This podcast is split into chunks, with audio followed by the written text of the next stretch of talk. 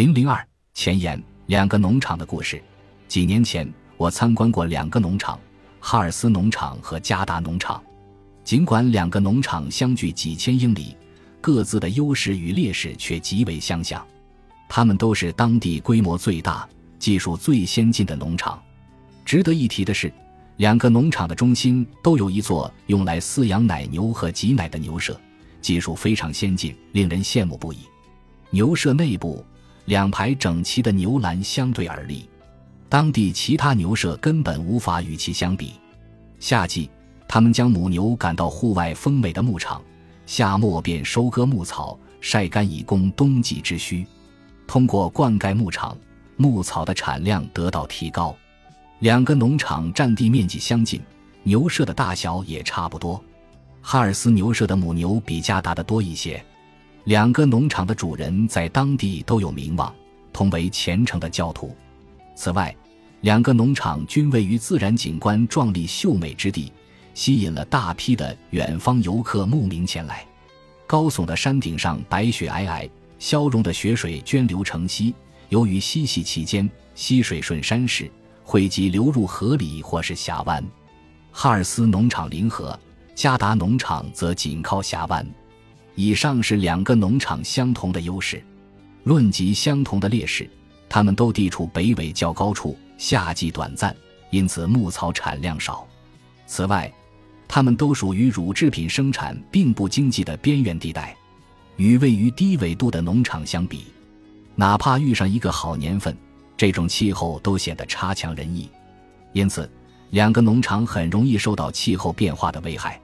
无论是哈尔斯农场或是加达农场，干旱和寒冷都是人们最担心的事。这两个地区均远离能够销售自己产品的居民区，因此运输成本和风险使他们相对那些位处中央地段的农场要处于竞争劣势。两个农场的经济状况同样受制于他们无法控制的力量，比如顾客和邻居们不断变化的贫富状况和口味的改变。在更大范围内。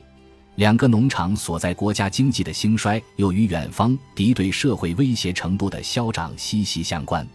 哈尔斯农场和加达农场之间最大的不同在于他们目前的状况。位于美国西部蒙大拿州比特鲁谷的哈尔斯农场是由五个兄弟姐妹及其配偶共同经营的家族企业，目前生意兴隆。哈尔斯农场隶属拉法利郡，是美国人口增长率最高的郡之一。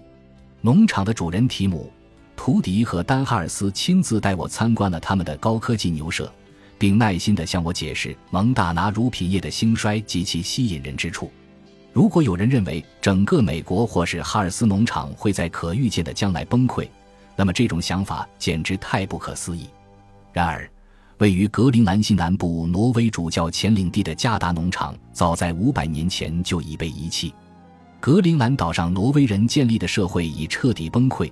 岛上几千名居民，有的被活活饿死，有的死于内乱，有的命丧敌手，还有的则背井离乡，直至无一人存活下来。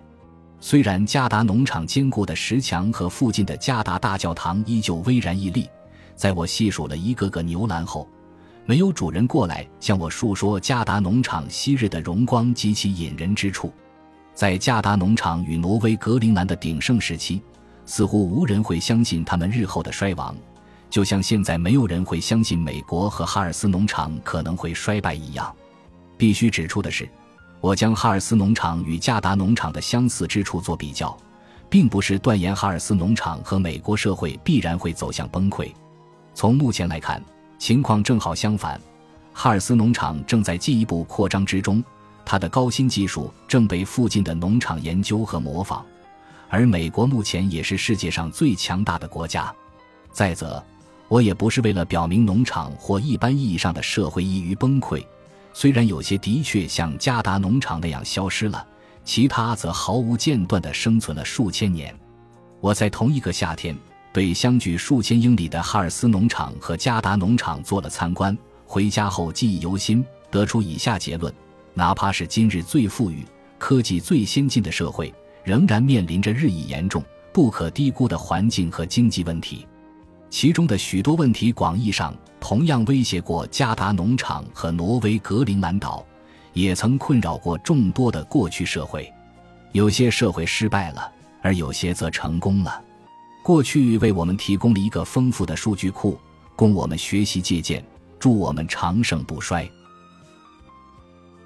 本集播放完毕，感谢您的收听，喜欢请订阅加关注，主页有更多精彩内容。